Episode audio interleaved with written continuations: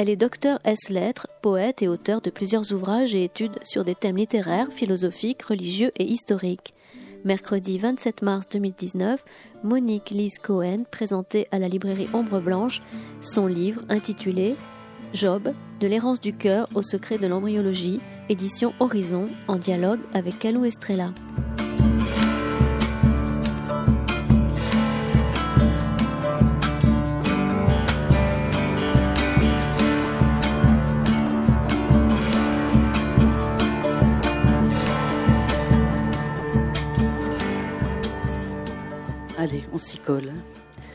Bon, merci à ceux, qui, ceux et celles qui sont là.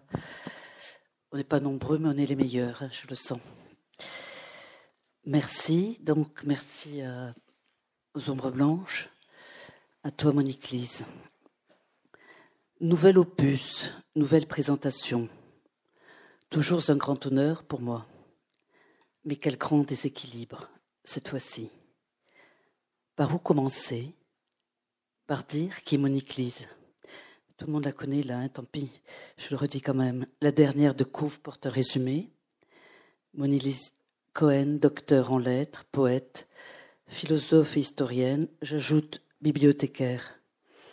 Et les titres de ses ouvrages, ceux publiés chez Daniel Cohen, sont une invitation au voyage dans la pensée. Récit des jours Éveil du livre. Le parchemin du désir, Emmanuel Lévinas et Henri Méchonic, Résonance prophétique. Eti Ilsum, une lecture juive. Une âme juive, méditation autour d'eau dérobée de Daniel Cohen. La circoncision en question. Les juifs ont-ils du cœur Une intime extériorité? L'avant-dernier, Métamorphose au ciel des solitudes.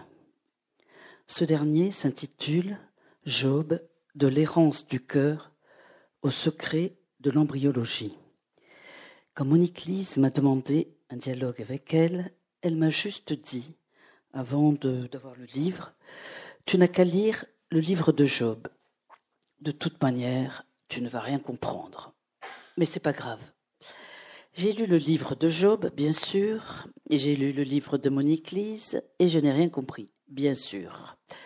C'est pourquoi tu vas pouvoir tout de suite nous amener à un éclairage indispensable, chère Monique Lise, et sur le contenu de ton livre, sur son titre, aussi beau qu'énigmatique, et à défaut d'une compréhension immédiate, limpide et linéaire, je vous invite par contre à vous plonger dans ce magnifique livre tellement profond, immense, perturbant, intense, et je vous, en je vous assure que vous n'en sortirez pas indemne.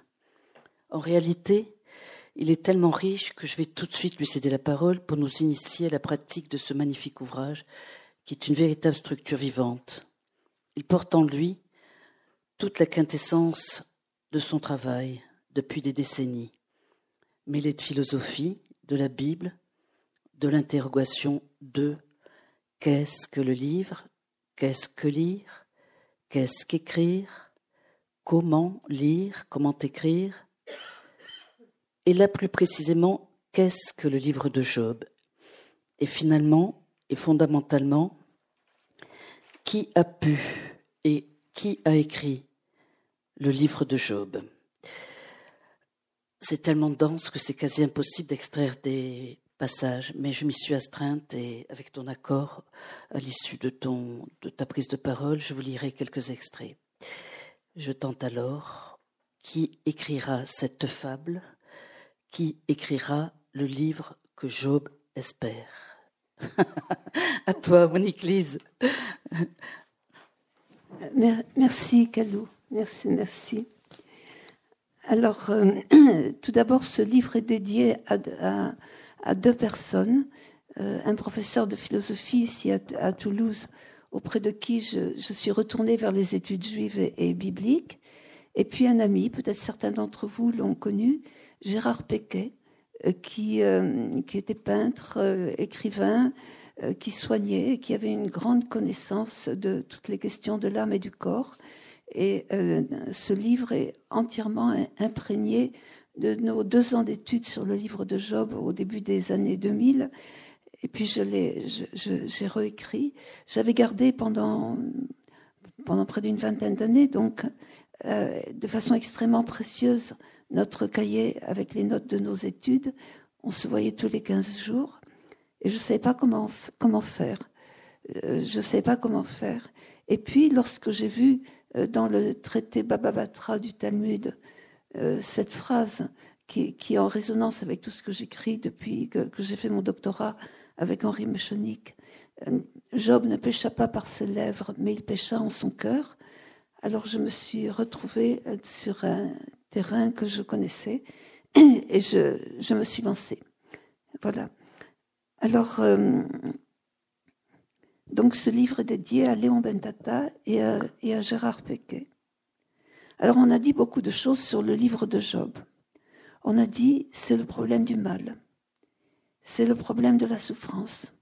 On y ajoute c'est le mystère du mal, c'est le mystère de la souffrance. Ici, on met la théologie à la place du texte, parce que le livre ne parle pas de ça.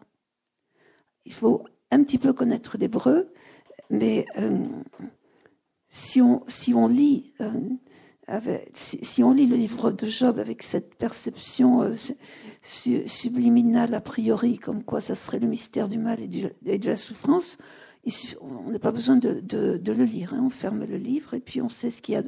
on ne sait pas ce qu'il y a dedans et on, on continue de bavarder. Car ce qui est écrit dans le livre de Job est à la fois beaucoup plus énigmatique, beaucoup plus clair et plein de bon sens. Alors, Job a dit, ce sont on a fait de moi la fable des nations. C'est-à-dire que c'est quelque chose, c'est une histoire où tout le monde, juif, non juif, peut se retrouver. Et c'est un, récit. Et puis ce, passage du traité Bababatra, euh, du Talmud de Babylone, en dépit de tout, Job ne pécha pas par ses lèvres. Commentaire de Rabat, il ne pécha pas par ses lèvres, mais il pécha en son cœur. Alors, euh, la scène initiale. La scène initiale, Job est un homme croyant, vertueux, craignant Dieu. Euh, il, soigne les, il s'occupe des pauvres. Il est très riche. C'est un homme immensément riche. Il a des, maisons, il a des, animaux, il a des esclaves. Euh, il, est marié, il a, il a beaucoup d'enfants. Et il craint Dieu sous le nom d'Elohim. Et puis, euh, dans cette scène initiale, dans cette scène initiale, le nom du tétragramme apparaît également. Donc, c'est le paysage théologique habituel de la Bible. Voilà. Euh, c'est le paysage d'un monde religieux. Et puis, tout va se défaire. Tout va se défaire. Euh, tout va se défaire. Alors, je voudrais juste vous lire une citation de, de, de Maïmonide sur, les questions de religion. Alors où est-ce que c'est? Voilà. D'un monde religieux vers l'épreuve. Alors Maïmonide, dans le Guide des égarés. Voilà ce qu'il dit des hommes religieux.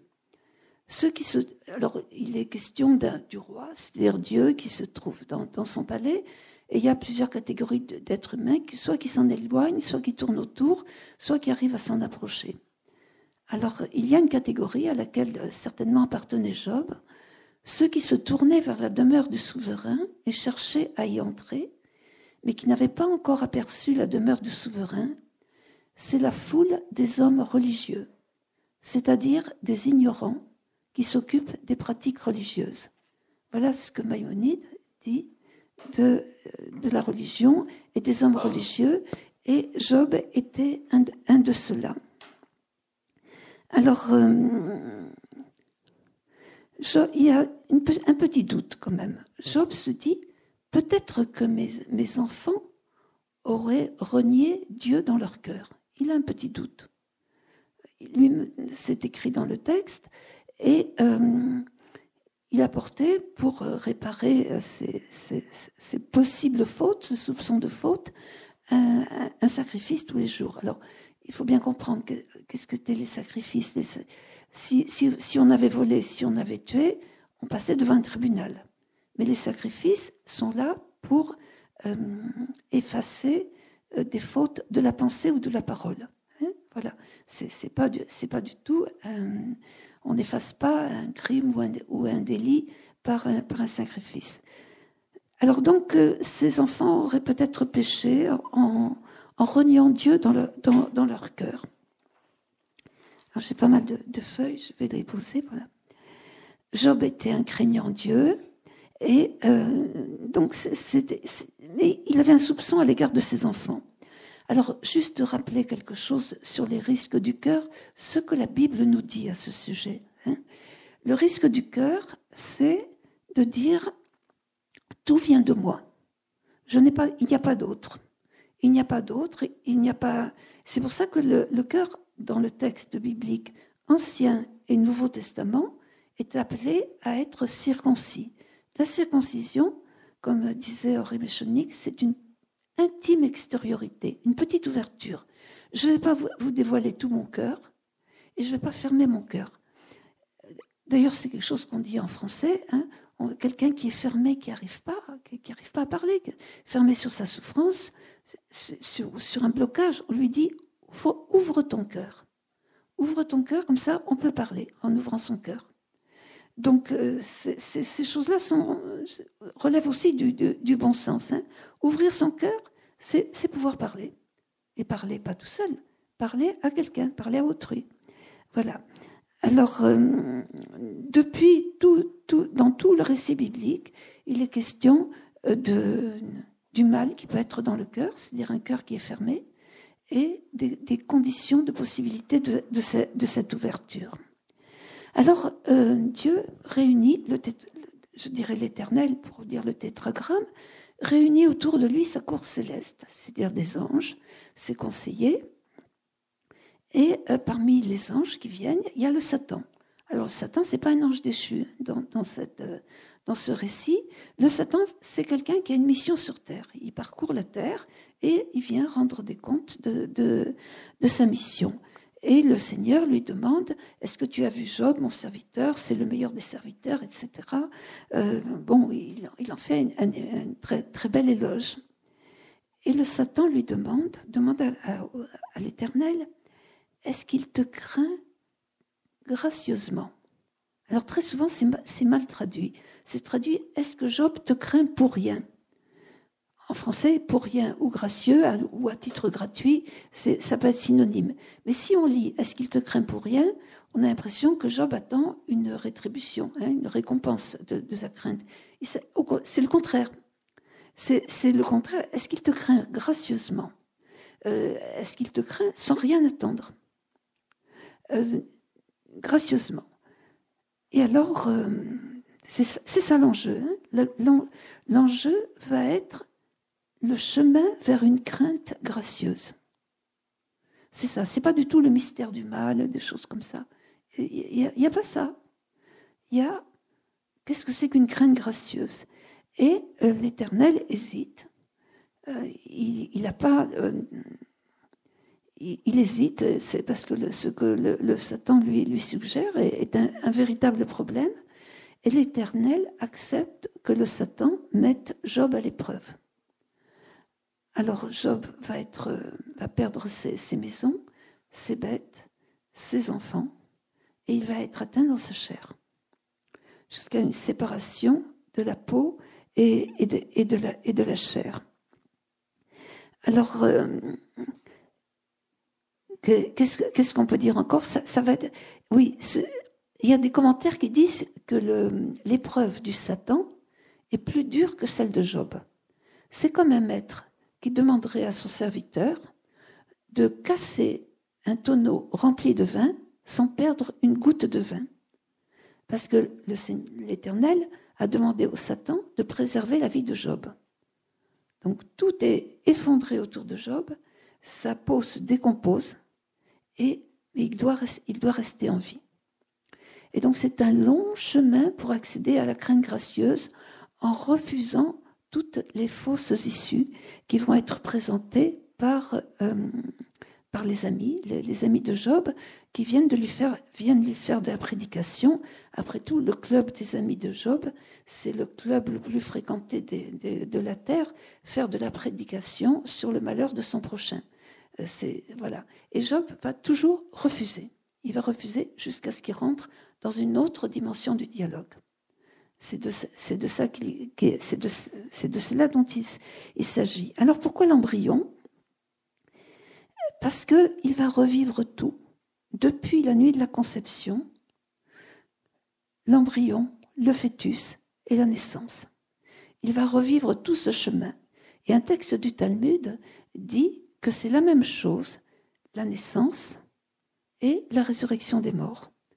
De la même façon que l'enfant va sortir de la matrice, de la même façon, celui qui est mort va sortir du shéol. Et le shéol, c'est euh, le lieu de la question, parce que c'est euh, la même racine que chez la question. Donc, ceux qui meurent, quand on meurt, on va dans cette espèce de, lieu provisoire, d'où on sortira pour la résurrection par la force de la question, et la, question de la question étant de savoir qui est qui, à qui, qui est-ce qu'on interroge, à qui on parle? Donc c'est cela qui est, qui est... Et ça, je l'avais lu dans, dans Eri de Luca. C'était un, nuage comme un tapis. Hein. il, il, euh, c'est lui qui m'a initié à ce chemin de, questionnement. Alors, retour à l'embryon, Job va dire Nu, je suis sorti du sein de ma mère, j'y retourne nu, etc. Et il n'envisage pas la résurrection. Il envisage vaguement la naissance et il préférerait ne pas être né, un peu comme Oedipe. Hein, mais il n'envisage pas. Celui qui descend au shéol, il dit, ne remontera pas. Donc il y a, la, vie est barrée. La, vie est barrée dans l'épreuve, jusqu'à ce qu'il arrive à formuler la question, trouver son interlocuteur et ressusciter comme une, nouvelle naissance. Alors comment le Satan va-t-il s'y prendre? Il va euh, le, une fois que tous les biens et les enfants de Job ont disparu, euh, il va attaquer sa chair par une éruption cutanée accompagnée de démangeaisons où l'organisme s'épuise. Alors euh, j'ai lu euh, que ça ressemblait à l'absor en homéopathie, euh, qui, serait considérée comme la base des maladies humaines, avec une lutte qui induit une lutte pour la survie dont le moteur est le désir. Donc tout le problème est d'éveiller le désir de Job par l'absor. C'est ce, ce, qui va atteindre, atteindre sa chair. Job est dans un endroit sombre où le Satan l'a plongé, avec une lumière au-dessus de lui. C'est quelque chose qu'on trouve aussi dans le Talmud, où on dit, dans le traité Nida, où on dit que l'embryon, euh, dans le ventre de sa mère, il y a une lampe qui brille au-dessus de lui et qui, éclaire jusqu'au bout du monde. Donc l'embryon a une euh, connaissance totale euh, dans, le ventre de sa mère. Et puis, au moment de la naissance, il y a un ange qui vient et qui lui donne un coup, comme ça, hop, ici, dans ce, pli en dessous du nez, que les Chinois appellent également le pli de l'oubli. L'ange lui donne un coup et euh, il oublie tout ce qu'il a appris dans le ventre de sa mère, qu'il va réapprendre après dans, la vie à venir. Et cette lumière, donc, va lui ouvrir la parole. Cette lumière qui est suspendue au-dessus de lui. Arrivent les trois amis, chacun du lieu de sa résidence. Ils ont tous des noms de bourgades. Euh, et les noms divins, qui étaient ceux du paysage religieux habituel, qui est au début le nom Dieu en hébreu Elohim et le nom tétragramme traduit par Seigneur ou Éternel, c'est traduit par Seigneur dans l'ère catholique de l'Europe et c'est traduit par Éternel dans l'ère protestante de l'Europe. Hein. Donc ils arrivent chacun euh, du, lieu de euh, de, leur, de leur résidence Et ce sont d'autres noms divins qui vont apparaître tout au long euh, de, des discours de ces hum, amis, entre guillemets, hein, euh, El, Eloa et Shaddai. Bon, je ne vais pas rentrer euh, longuement là-dessus, mais pour vous dire quelque chose qui est l'enjeu, euh, l'enjeu de la relation à Dieu. L'enjeu de la, relation à Dieu, je lis euh, avec beaucoup de passion euh, Claude Trémontant, qui est un philosophe catholique, qui était professeur de philosophie à la Sorbonne et qui est très imprégné d'études hébraïques. Et Claude Trémontant dit que la véritable dimension euh, de ce qu'il y a à réaliser, et il dit que c'était la seule doctrine de l'Église, c'est l'homme, elle a été énoncée par un pape Léon en 449, l'homme véritable a été uni au Dieu véritable. Il s'agit de trouver une union à Dieu sans fusion. Une union sans fusion, c'est ça qu'il dit, lui, qui serait la doctrine véritable de l'Église euh, sur la, question du, Christ. Donc, ni, le but n'étant ni une fusion de l'homme avec Dieu, ni non plus le culte des ancêtres, qui est très condamné à la fois dans la Bible hébraïque comme dans le Nouveau Testament. Et puis une troisième, dimension, c'est la question de la femme. La femme comme mère. Alors il y a, euh, vous connaissez peut-être dans la Bible le, le récit d'Abraham, il y a trois visiteurs qui viennent le voir ce sont des, anges, mais il ne le sait pas, il le soupçonne un peu. Et euh, il n'avait pas d'enfant. Il s'était marié très vieux avec sa femme Sarah. Il n'avait pas d'enfant. Et euh, les, visiteurs vont annoncer à Sarah, qui était extrêmement âgée, vont lui annoncer euh, qu'elle va avoir un fils, qui sera Isaac, le fils de la promesse, par où la promesse se, se poursuit. Voilà. Donc l'enjeu, c'est que cette femme puisse avoir, que l'homme et la femme ensemble puissent avoir un enfant. Et il y a une, légende dans la mythologie euh, grecque reprise par, les Romains, chez Servius et Ovide, où un homme âgé, très âgé, euh, qui voulait avoir un, un, fils, mais à condition que ce ne soit pas avec une femme. Il ne veut pas de, il, veut un fils sans femme. Alors il y a trois dieux qui arrivent. Trois, dieux, il y en a, ben, comme ça a été écrit à Rome euh, dans la mythologie romaine, il y a Neptune et Poséidon. Poséidon c'est grec, Neptune c'est romain. Euh, donc c'est et puis un autre, je me souviens plus lequel. Ils viennent et pour satisfaire ce, ce, vieillard, ils, ils vont euh, je sais pas, sur une peau de je sais pas quoi, ils vont mettre leur urine ou leur semence. Et au bout de plusieurs mois, il y a un fils qui vient, donc ce qui sera d'ailleurs Orion, la, constellation d'Orion, et euh, ce, fils donc est né sans femme.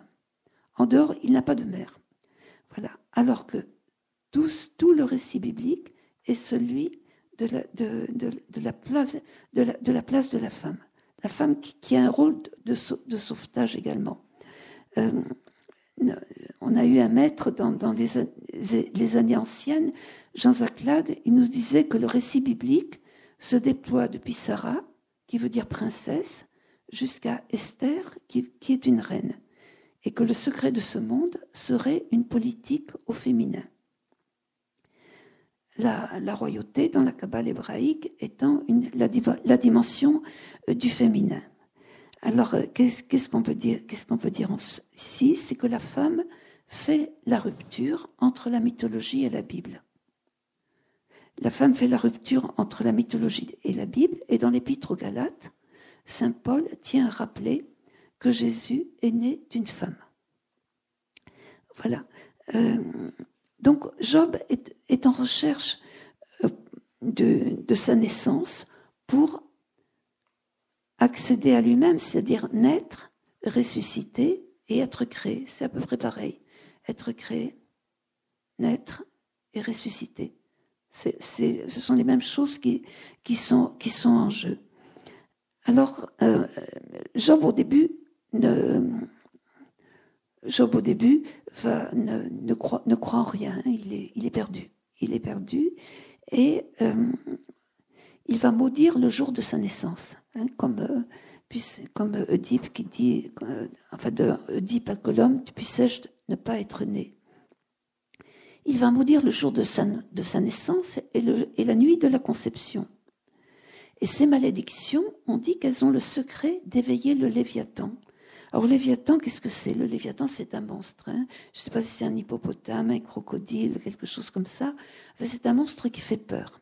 C'est un monstre qui fait peur, mais tout au long du récit, où euh, beaucoup d'illusions vont se, défaire au, fil d'une réflexion qui est aussi une réflexion de bon sens, le Léviathan ne deviendra que le fantôme de nos peurs et il sera inutile de le combattre. C'est l'Éternel lui-même qui, qui, en, viendra à, qui en viendra à bout.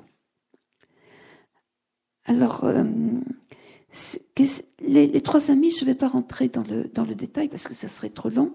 Les trois amis, Eliphaz de Théman, euh, Bildad de Shoua et euh, Sophar de Nahama, vont tous euh, accabler Job sur le mode de la rétribution.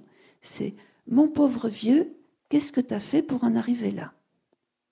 Et Job tient ferme, il dit qu'il est juste. Il souffre terriblement, il souffre, mais il dit qu'il est juste, qu'il n'a rien fait. Il ne veut pas avouer une faute qu'il n'a pas commise.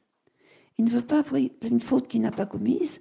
Et le, dialogue qui est, très long, euh, si ça vous intéresse, on pourra revenir euh, un, peu dans, chaque étape du dialogue, et chaque étape du dialogue marquant une faute du cœur euh, dans, les, interrogations et les accusations des, amis. il, il, y a un moment où ils arrêtent, ils n'en peuvent plus. Ils n'en peuvent plus parce que Job a tenu bon tout le temps. Il a dit, je suis juste, je n'ai pas commis de faute et il refuse d'accuser Dieu. Il refuse d'accuser Dieu.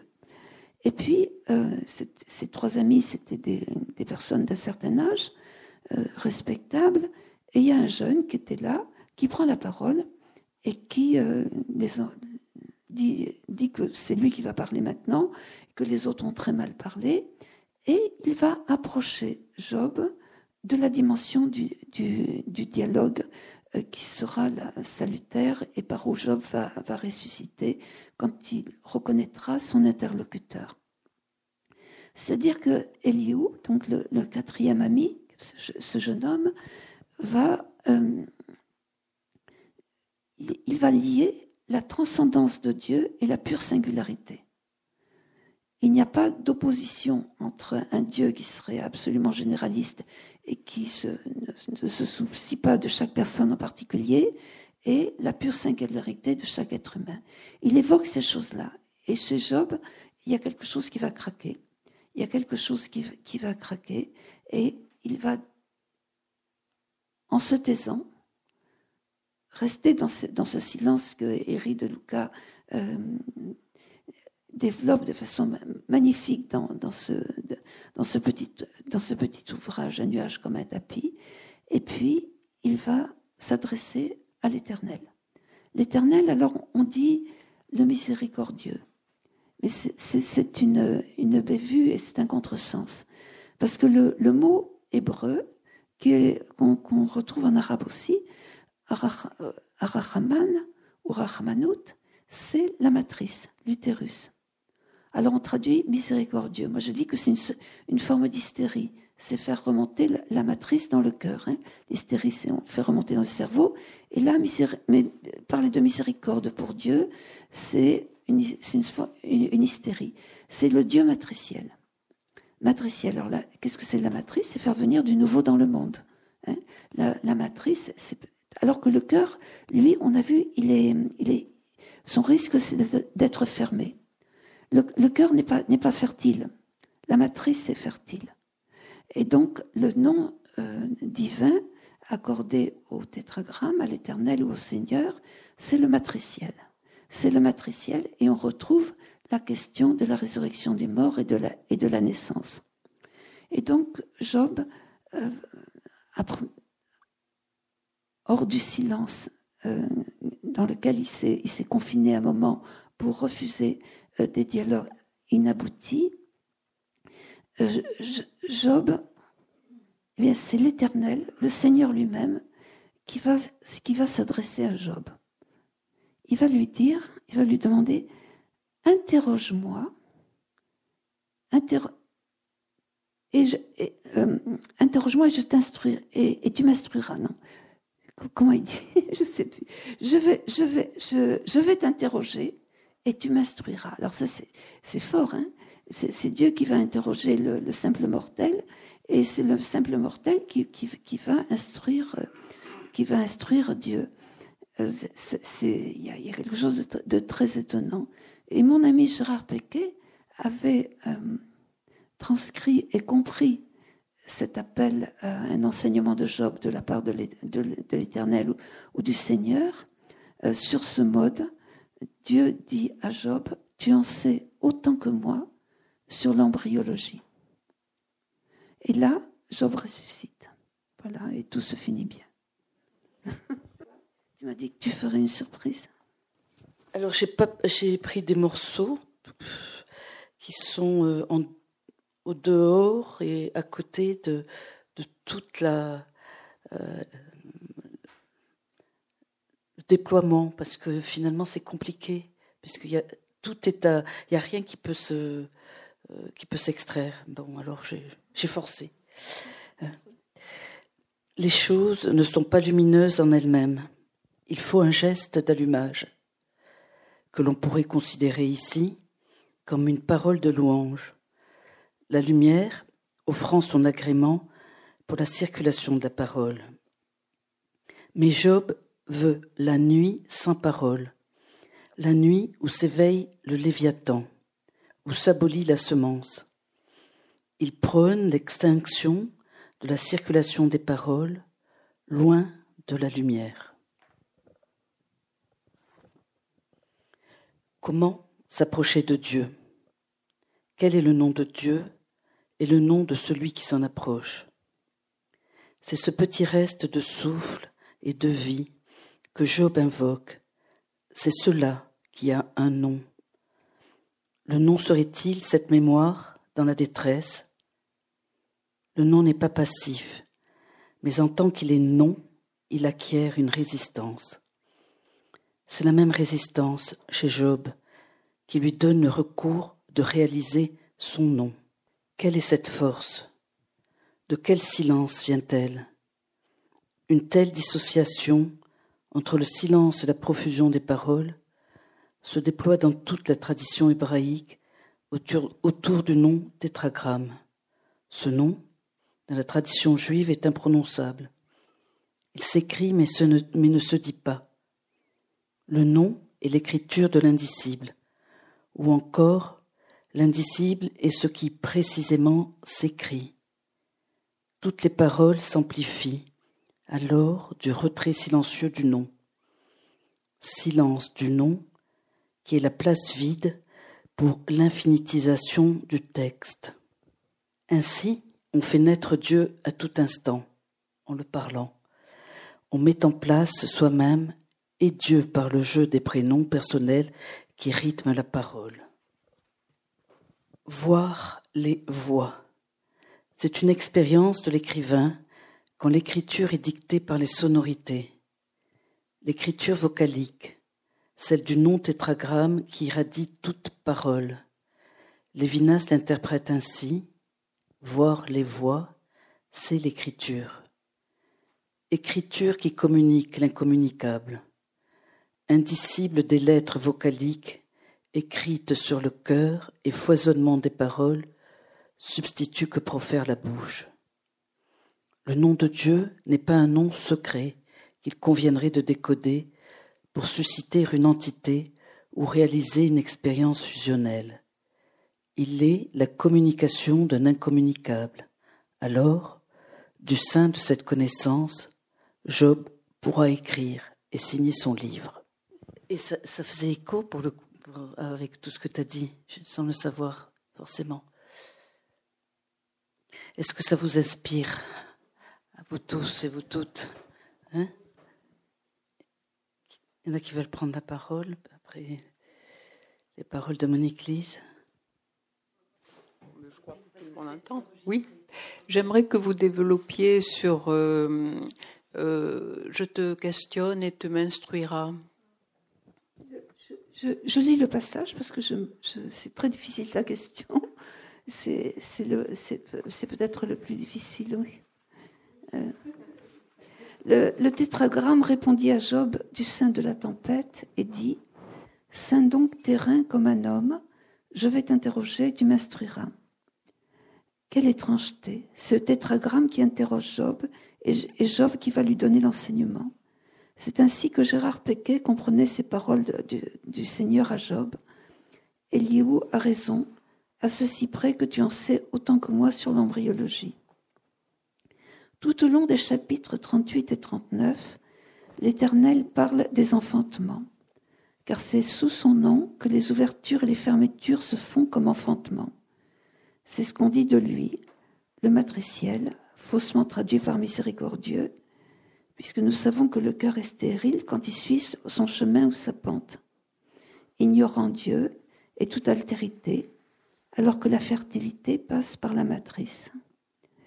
Alors le, problème, il faut, il faut sortir de, de ce que Lévinas appelle la religion mythologique.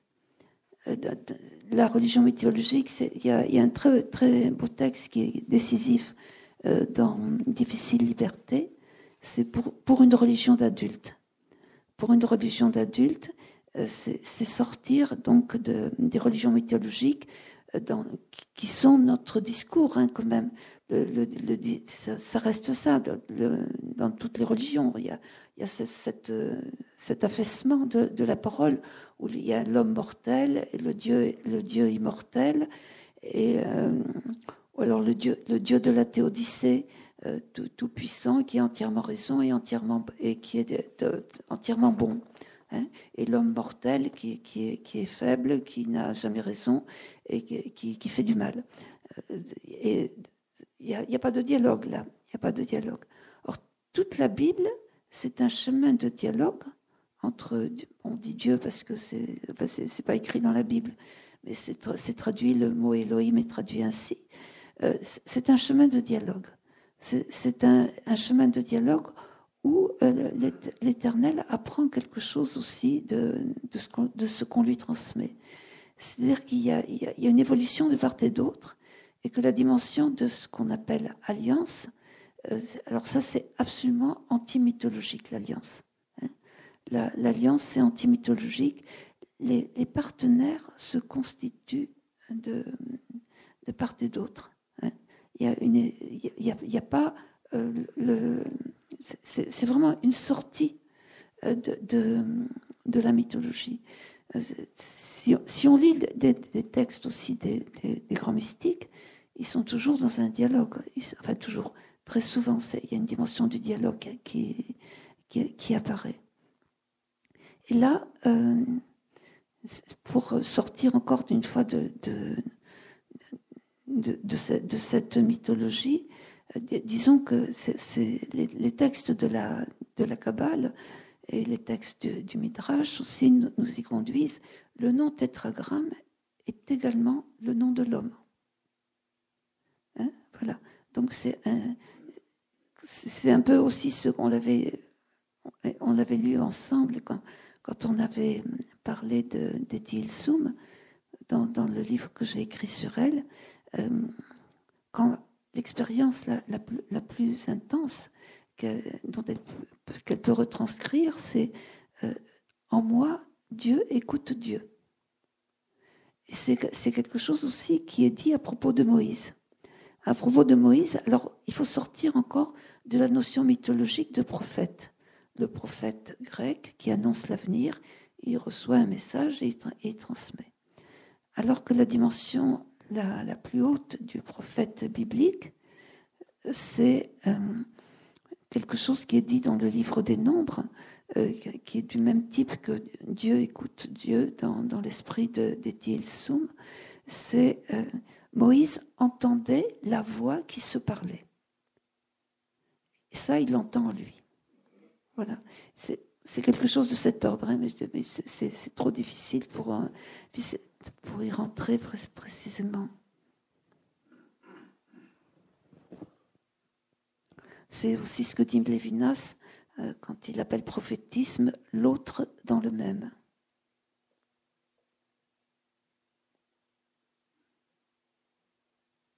Qu'est-ce que c'est les épreuves d'amour? Ah, Les épreuves d'amour, oui. Euh, l'épreuve d'amour, c'est un thème qui est, bien développé dans des textes du Talmud. C'est une épreuve pour euh, accéder à plus d'amour. C'est une, épreuve dont on sort avec une, connaissance plus, plus, intense, une expérience plus intense de, l'amour pour les siens et pour Dieu et pour soi-même aussi. Et la notion de crainte, là, dans les épreuves alors, avec la, alors la, la, la, crainte. Insuffisante crainte. Alors, il y a dans le texte biblique, euh, dans le texte de Deutéronome, euh, la crainte est la vertu du cœur la, crainte est la vertu du cœur. La crainte, c'est pas ça peut prendre l'aspect de la peur du gendarme, hein, mais, mais c'est aussi la crainte du serviteur zélé. Le serviteur zélé qui craint de ne pas bien remplir sa mission. Euh, c'est pas le même type de crainte, même si ça peut parfois euh, prendre l'aspect de la, peur du gendarme. Alors il y, a, deux dimensions de la circoncision du cœur. Il y a, euh, c'est dans le Deutéronome, la circoncision du cœur qui est donc une petite ouverture du cœur vers autrui, vers un autre. Et la, première ouverture se fait dans la crainte, c'est-à-dire c'est l'homme qui circoncit son cœur, qui circoncit son cœur, qui, pratique sur lui-même une petite ouverture. Et la deuxième euh, circoncision du cœur se fait dans l'amour, c'est le Seigneur qui circoncit le cœur euh, par amour. Voilà. Et cette deuxième circoncision du cœur par amour, dans l'amour, est euh, celle que retient Saint Paul dans, l'Épître aux Romains. Et comme il parlait également de crainte de Dieu dans l'Épître aux Romains, il doit inclure, puisqu'il connaissait ces textes, doit inclure la première circoncision également. La circoncision, c'est une petite ouverture. Petite ouverture euh, pour, euh, pour que la parole puisse se déployer avec un autre. Sinon, le cœur à la bouche n'est pas dévoilé. Alors, euh, non, ça, de façon générale, il y, a une bonne façon de le, de, le de, le, dire. Le cœur à la bouche n'est pas dévoilé, et il y a une façon négative. C'est-à-dire, le, cœur ne doit pas le dévoiler à la bouche, parce que autrement, on serait euh, dans l'Apocalypse. Apocalypse, le dévoilement complet. Apocalypse, ça veut dire dévoiler. Hein. Quand on dit tout, quand on, on, garde aucun secret, quand on, on, veut se dévoiler complètement, on se, il y a quelque chose de, de, raté qui, qui, va là. Il faut garder une force aussi dans le secret. Et donc, que le cœur ne soit pas vraiment dévoilé à la bouche. Euh, même si c'est le cœur qui inspire toutes les paroles de la bouche. Hein? Qui est, qui est Satan? Satan, ça veut dire accusateur ça veut dire euh, euh, ennemi accusateur. Alors, c'est pas la théologie chrétienne là. Hein c'est pas théologie chrétienne. Je, vais vous donner un, exemple. C'était un kabbaliste, Carlos Suarez, qui expliquait comme ça. Je crois que c'est Carlos Suarez. un petit embryon qui pousse dans une coquille pour devenir poussin. D'accord? Pendant tout le temps de de sa croissance, la coquille le protège. Mais il y a un moment où il doit casser la coquille. Et s'il casse pas la coquille, la coquille euh, devient son ennemi, devient son Satan. Voilà. Donc il y a un moment il faut, euh, il faut casser la coquille. Il faut, couper le cordon, si on peut dire. Euh, autrement, on, meurt sur place, étouffé. Le Satan, c'est ce moment-là où on est près de casser la coquille et on hésite à casser la coquille.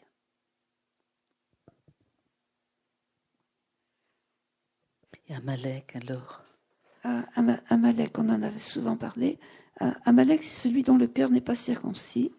dont le cœur est bouché.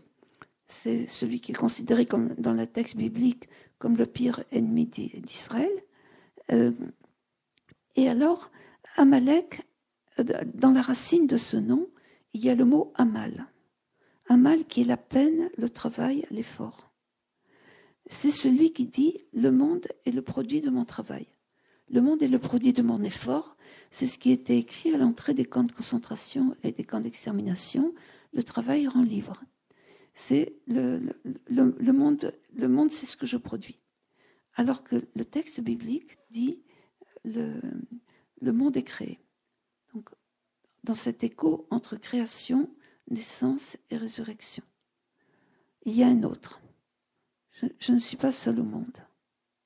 C'est ce que c'est, euh, si vous voulez, l'alliance avec le tout autre euh, ou l'autre dans le même, c'est l'anti-Amalek.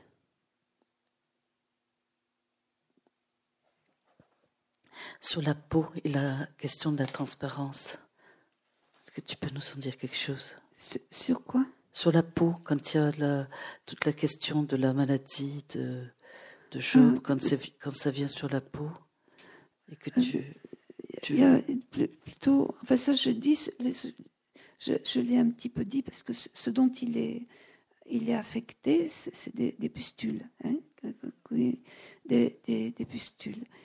Et, euh, mais à un moment, il dit Et ma peau se séparera de ma chair et je verrai Dieu. Hein, c'est ça, c'est ça, exactement. Et alors ça, c'est le puisque la circoncision est décrite chirurgicalement euh, uniquement sur le sexe masculin, euh, les, et qu'il y a euh, trois autres circoncisions qui sont dans les deux textes bibliques, Ancien et Nouveau Testament, la circoncision du cœur, la circoncision des lèvres et la circoncision des oreilles. Euh, on le trouve dans, dans, dans, dans, toute la Bible. Donc c'est une cette petite ouverture, hein. euh, une petite ouverture. Ça, pour les lèvres, ça pourrait vouloir dire on peut pas tout dire. Pour les oreilles, on peut pas tout entendre. Et euh, pour, pour le cœur, tout n'est pas dévoilé. Et donc j'ai cette force qui est ce petit reste de souffle, donc qu'évoque Job et qui est ce par où il va ressusciter, qui, qui va permettre euh, une nouvelle naissance et sa résurrection. Il y a quand même euh, dans une lecture euh, horizontale, on ne peut pas nier non plus la lecture horizontale de ce texte. Et donc, il, y a, il y a un problème important sur, sur le mal, sur le, euh, sur cette euh, gratuité, euh, gratuité du mal, comment vivre le mal. Je pense quand j'ai relu, j'ai relu vaguement le livre de Job, et je me suis dit automatiquement que c'est un livre que, que pendant la Shoah, les, les, gens ont dû lire et relire et commenter ça a dû porter énormément euh, tout, tout, le peuple juif pendant la Shoah, non non, non, non, non, C'est ce que je me suis dit spontanément. Non, non, c'est ce qu'on lisait plutôt pendant la, la, la, Shoah, c'était le livre d'Esther. Là, on, vient de fêter l'histoire de Purim, parce que Esther, c'est l'histoire d'une tentative d'extermination des, Juifs. Hein. Pas, alors, le livre de Job est beaucoup plus populaire dans le monde chrétien que, dans, le, que dans le monde juif. Hein. L'expression mystère du mal, mystère de la souffrance, on l'entend beaucoup plus de la part euh, d'amis chrétiens que, que, que, dans, que, dans le monde juif. Parce que ceux qui évoquent le mal, ce sont les amis de Job. Tu as fait quelque chose de mal, dis-nous ce que tu as fait. Il dit non, j'ai rien fait de mal. Et, et il leur dit c'est vous qui parlez mal. Mais à partir du moment où il change d'interlocuteur, tout ça s'effondre comme, euh, un château de cartes. Oui, c'est ce qui répond, c'est ce qui répond toujours. Alors, non, mais c'est ce qui répond en permanence aux amis. C'est ce qui répond et tient ferme là-dessus. Il dit qu'il est, qu'il est juste et qu'il n'a pas commis de faute. Voilà, c'est eux qui essaient de, de, de, le, de, le, tenter du côté de la faute. Alors s'il y a quelque chose de satanique, c'est plutôt ce que font les, les, les, les amis en, en, voulant lui faire avouer des fautes qu'il n'a pas commises. Oui, mais lui, il est accablé. Il est accablé, il est, accablé mais il tient bon. Il, il, tient, il, il, tient, bon. Il, tient bon. Ça arrive à tout le monde d'être accablé, de tenir bon. Voilà. Oui, oui. Ah, tandis, que, tandis que ce qui se passe avec, euh, euh, avec dans, dans, la Shoah ou dans, où il y a des gens qui viennent faire du mal, c'est pas la même chose. Là, c'est, là, c'est autre chose. Euh, c'est, c'est pas le même, c'est, pas la même situation. C'est, pas des, des, des, gens qui viennent. Il y a quelque chose qui lui est tombé, il sait pas dessus, il sait pas, il sait pas ce que c'est mais il tient bon sur le fait qu'il est juste et, que Dieu est juste et qu'il ne voilà. Ça nous est arrivé à toutes et à tous hein, de, tenir bon mmh. dans des épreuves. Bien, on désigne le mal. Hein? Si on parle du bien, c'est qu'on désigne aussi le mal.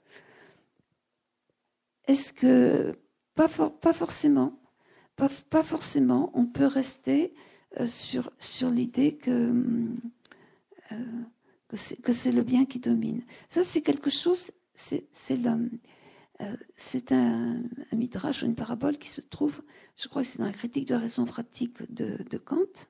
Hein. Euh, c'est ce que Kant appelle la liberté pour le bien. Alors, c'est un roi qui demande à, un, à Monsieur X de porter un faux témoignage contre un honnête homme, Monsieur sous peine de mort. Alors le roi dit à Monsieur X, si tu ne vas pas faire ce faux témoignage, eh ben je te tue. Alors euh, quand il poursuit la question comme ça, il est très possible que Monsieur X, craignant d'être exécuté, ce qu'on comprend, hein, euh, produise ce, faux témoignage. Ce faux témoignage. Euh, parce qu'il a peur de, il a, il a peur d'être exécuté. Mais quand Kant explique, au moment où il commet le faux témoignage, il sait qu'il aurait pu ne pas le faire. C'est ce que Kant appelle la liberté pour le bien, c'est-à-dire un excès du bien sur le mal. C'est pas c'est pas la même distance comme le seau d'eau et l'avoine de, de l'âne de Buridan. Il y a un, poids supérieur du bien que par rapport au mal. Le, mal est forcément un référent par rapport au bien ou vice-versa? Je, pense que c'est le bien qui est le référent. Comme Spinoza a dit pour la vérité, hein, la, la, la, vérité est à elle-même sa marque et celle du faux. Et je pense que le bien, c'est comme ça. C'est ce que Platon dit dans, dans La République, où il dit que le bien est supérieur à l'être. Est-ce que tu pourrais nous parler un peu de la crainte gracieuse? Ah, la, crainte gracieuse? Puisque c'est l'enjeu dès le départ. Oui. En fait, j'ai. Je me souviens plus très bien. Euh, il y a longtemps que j'ai pas relu le, livre de Job, donc je me souviens plus très bien comment ça finit. Ça finit bien. Oui, je sais que ça finit bien, mais je me souviens plus très bien euh, comment. Bon, donc, est-ce que tu pourrais Il a trois filles qui, qui, vont. Il, est, il, se retrouve dans ses biens. Il y a trois filles qui ont des, des noms absolument délicieux. Et euh, voilà, il vécut de longues années. Euh, voilà, il se. Ça finit comme un conte. comme un conte. Alors, crainte gracieuse, moi, je l'ai interprété au sens des deux circoncisions. La circoncision dans la crainte, qui, était déjà euh, celle de Job, puisqu'il était craignant Dieu, et la circoncision par amour, qui est celle de la grâce. Donc voilà, il lui manquait la deuxième circoncision, celle que l'Éternel ou le Seigneur pratique par amour. Oui, mais là, ce qui est tout à fait étrange quand même, c'est que cette circoncision, cette seconde circoncision, elle, elle, est, elle est le résultat, si j'ai bien compris, elle est le résultat, en définitive, de, de la série d'épreuves qu'il subit. Voilà. C'est sa capacité à résister aux épreuves, enfin, oui. Euh, de, de, vivre ces épreuves. Donc c'est assez étrange quand même. C'est une, c'est une possibilité, c'est pas une règle. Hein. C'est une possibilité parce que euh, ce, ce, à quoi nous enjoint le texte biblique, c'est de ne pas attendre des épreuves pour, pour accéder à, à, l'amour. Hein? Donc c'est possible, c'est possible que ce soit par l'épreuve. J'ai relu, alors je, relisais en même temps le conte de Monte Cristo d'Alexandre Dumas. Hein, voilà. Eh bien, c'est il y a la même problématique. Alors, on le lit comme une histoire de vengeance, c'est ça qui nous reste de la lecture d'adolescent. Mais euh, il y a quelque chose qui se passe où, en Dieu, l'épreuve qui traverse 14 ans enfermé en prison, et puis la, sortie dans la lumière de, de, la, prison, euh, en Dieu, c'est la même chose. C'est la même chose. Et partout où il va, où il va, le comte de Monte Cristo, et dans l'enseignement qu'il transmet autour de lui aux gens qu'il aime. Hein. Euh, pas ceux euh, Parce que quand il se trouve dans certains endroits, il est le catalyseur de la vengeance. Euh, c'est pas lui, lui il, ne fait que du bien et il ne touche à, personne. Mais quand l'enseignement qu'il transmet, c'est à tous ceux qui sont dans, l'épreuve de, rencontrer Dieu et savoir que c'est le bien qui, qui, est là. C'est très, très, très, très c'est autre chose que, notre, que la lecture que j'avais eue adolescente. Quand même, il, y a, quand même cette, cette bizarrerie du, du, du, rapport entre, entre l'éternel, comme tu dis, et, et, Satan. Euh, au départ, cette espèce de marché, qu'il, enfin de marché. De, oui, non, c'est pas, pas, un marché, mais euh, euh, c'est tout à fait, tout à fait étrange, quoi, cette, cette façon de, euh, de la part de Satan de dire. Est-ce qu'il se craint gracieusement? Voilà, oui. C'est son, job, si on peut dire. c'est son business et il fait, lui, est, c'est un ange qui parcourt la terre et qui, qui vient faire, qui ah, vient faire, vrai, qui vient faire son rapport. C'est pas le Satan de, la théologie chrétienne. C'est comme la, la, coquille du petit poussin. Et si tu te souviens de la, de la phrase de Maïmonide sur les hommes religieux, mhm, je, mhm. je, veux dire la foule des ignorants, mhm. euh, voilà, on, on voit à quelle hauteur la lecture attentive de la Bible peut nous conduire donc là, en fait, la, la, série des épreuves euh, euh, que le, Satan euh, obtient d'une certaine façon de, de, l'éternel, c'est en vue de briser la coquille ou pas. C'est ça. On arrête alors. Merci. Merci. Merci.